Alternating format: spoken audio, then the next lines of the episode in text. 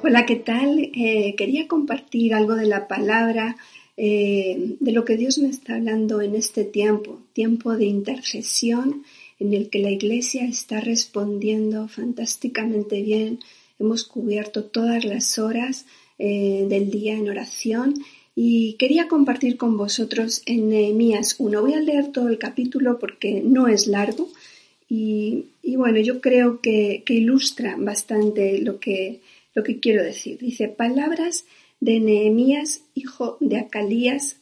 Aconteció en el mes de Kisleu, en el año 20, estando yo en Susa, capital del reino, que vino Anani, uno de mis hermanos, con algunos varones de Judá, y les pregunté por los judíos que habían escapado, que habían quedado de la cautividad, y por Jerusalén. Y me dijeron, el remanente, los que quedaron de la cautividad allí en la provincia, están en gran mal y afrenta, y el muro de Jerusalén derribado, y sus puertas quemadas a fuego. Cuando oí estas palabras me senté y lloré, e hice duelo por algunos días, y ayuné, lloré delante del Dios de los cielos, y dije, Te ruego, Señor, Dios de los cielos, fuerte, grande y temible, que guarda el pacto y la misericordia a los que le aman y guardan sus mandamientos, esté ahora atento tu oído y abiertos tus ojos para oír la oración de tu siervo, que hago ahora delante de ti día y noche por los hijos de Israel tus siervos, y confieso los pecados de los hijos de Israel que hemos cometido contra ti. Sí, yo y la casa de mi padre hemos pecado. En extremo nos hemos corrompido contra ti y no hemos guardado los mandamientos, estatutos y preceptos que diste a Moisés tu siervo. Acuérdate ahora de la palabra que diste a Moisés tu siervo, diciendo, Si vosotros pecareis, yo os dispersaré por los pueblos. Pero si vosotros volviereis a mí y guardareis mis mandamientos y los pusiereis por obra, aunque vuestra dispersión fuere hasta el extremo de los cielos, de allí os recogeré y os traeré al lugar que escogí para hacer habitar allí mi nombre. Ellos pues son tus siervos y tu pueblo, los cuales redimiste con tu gran poder y con tu mano poderosa. Te ruego, Señor, esté ahora atento tu oído a la oración de tu siervo y a la oración de tus siervos, quienes desean reverenciar tu nombre, Concede ahora buen éxito a tu siervo y dale gracia delante de aquel varón, porque yo servía de copero al rey. Y, lo dejo aquí. Os invito a que sigáis leyendo, pero eh, Nehemías eh, vivía en una posición acomodada porque era copero del rey. Pero aún así, aunque él vivía lleno de comodidades, su corazón estaba en Jerusalén y cuando preguntó por cómo estaban los cautivos y los que habían salido al exilio, exilio perdón, y cómo estaba Jerusalén y se enteró de que los muros estaban derruidos, eh, entró en una profunda tristeza y intercedió a Dios, ¿no? Pidió perdón por los pecados. Creo que es tiempo de pedir perdón por nuestros pecados y por los pecados de España y del mundo porque nos hemos olvidado de Dios. Y cuando nos alejamos de Dios, cosas malas suceden, pero Dios es bueno y misericordioso y nos dice que si nos volvemos a, Él y, confesamos nuestros pecados, ¿no? Él nos perdonará. Y en ese tiempo estamos. No sé cómo está tu vida, eh, igual eh, estás bien, pero a tu alrededor seguro que hay alguien que está mal. Es tiempo de predicar la palabra, de, presentar a alguien, a, los demás, a Jesús. Eh, luego es decisión de cada uno, porque veréis, yo doy muchísimas gracias a Dios por la cantidad de oraciones contestadas estos días. Estoy orando con fe y estoy viendo los resultados. Pero sucede, me pasan cosas como, por ejemplo, a veces digo, estoy orando o voy a orar por ti o por vosotros. Y hay quien dice muchísimas gracias. Pero me sucedió el otro día algo, es que digo, eh, voy a estar orando eh, por vosotros. Y me dice, esa persona me dice, sí, eh, hay muchas personas que me están mandando energía positiva y cosas de esas. Y a mí fue como si me echaran un jarro de agua, porque ¿cómo se puede comparar a Dios, a nuestro Dios que ha dado a su Hijo con una energía positiva que es una invención de hombres?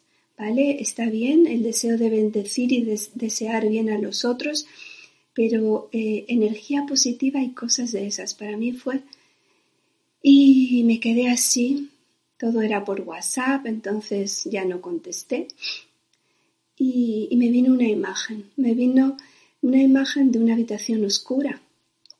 Y, cuando vas a un sitio absolutamente oscuro, eh, tienes varias opciones. Uno es caminar así a tiendas o, bueno, como puedas, y otro es dar el interruptor y dar la luz. Y fijaos, eh, en Juan 8, 12, lo voy a, lo voy a leer, dice, dice Jesús, en el 8, 12 dice, Jesús les habló diciendo, Yo soy la luz del mundo, el que me sigue no andará en tinieblas, sino que tendrá la luz de la vida.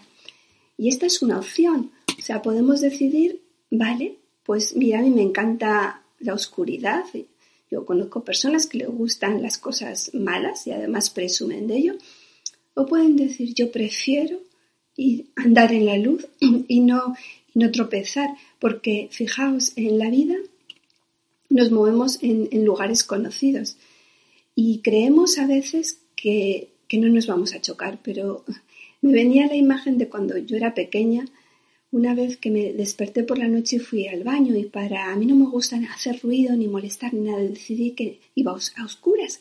Me conocía la casa perfectamente. Pues no sé, debí calcular mal. El caso es que me di un golpe con la pared que ya no necesité luz porque se me, se me iluminó todo el pasillo. Vi todas las estrellas del cielo encima de mi cabeza.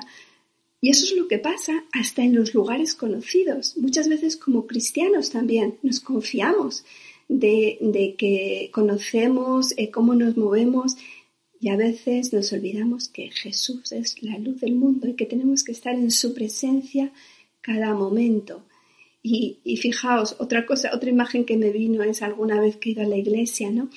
Después de la llave de David, y por no dar todas las luces del salón, por lo mismo, a lo mejor eh, me han pedido que fuera a hacer algo y, y he creído que conocía el espacio, a lo mejor había una piedra ya atravesada y era un trompicón. No es necesario andar en tinieblas. Eso para los cristianos y para los que no conocen a Cristo. Pero yo soy muy visual y me venía otro ejemplo de una vez eh, nuestro pastor que sacó a alguien en la parte de adelante y le puso a un extremo ¿no? del salón. Y al otro estaba la cruz y le dijo camina hacia la cruz y caminó perfectamente en línea recta. Pero luego le puso en, eh, una venda algo en los ojos y le dijo camina ahora hacia la cruz y aunque sabía perfectamente porque sabía lo que tenía que hacer y, se, y se intentó concentrar, al no estar mirando a la cruz, se iba a un lado y a otro lado, se desviaba porque así es, ¿no? Y, tenemos que andar siempre con los ojos puestos en Cristo, como dice en Hebreos 12, 2, porque Él es el autor y el consumador de la fe. Entonces, esta es una llamada para todos, ¿no? Es, eh, es un tiempo en el que no podemos apartar nuestra mirada de Cristo. Y obtengamos la respuesta que obtengamos, da igual. Nuestra tarea es seguir orando, porque nosotros tenemos que hacer nuestra parte y Dios hará la suya. Y luego están las decisiones de las personas. Hay quien decide que prefiere seguir así. Pero yo quería acabar ya eh, leyendo en Jeremías.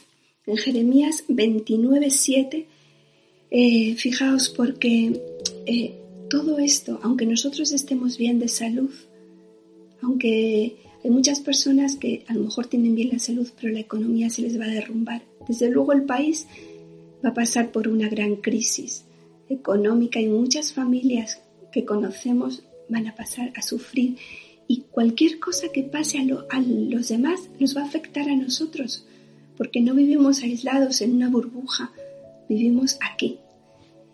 Y Dios nos ha puesto para algo. Y fijaos, leo en Jeremías 29.7 lo que dice, procurad la paz de la ciudad a la cual os hice transportar y rogad por ella al Señor, porque en su paz tendréis vosotros paz. Y sigo en el 10.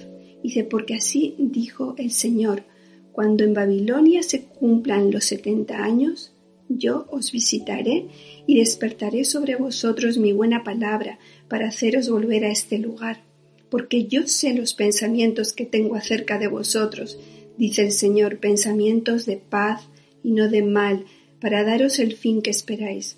Entonces me invocaréis y vendréis, lloraréis a mí y yo os oiré y me buscaréis y me hallaréis, porque me buscaréis de todo vuestro corazón. Y seré hallado por vosotros, dice el Señor, y haré volver vuestra cautividad, yo reuniré de todas las naciones y de todos los lugares a donde yo os arrojé, dice el Señor, yo os haré volver al lugar de donde os hice llevar. Pues este es un tiempo en el, en el que nos tenemos que unir todos los cristianos de todo el mundo como todo el mundo está clamando, no clama a mí, yo te responderé. Llorar por los que no conocen a Cristo, que clamen igual que nosotros hemos clamado en medio de la angustia, de la desesperación, y, y Dios se manifiesta en sus vidas y le puedan conocer y puedan conocerle cara a cara.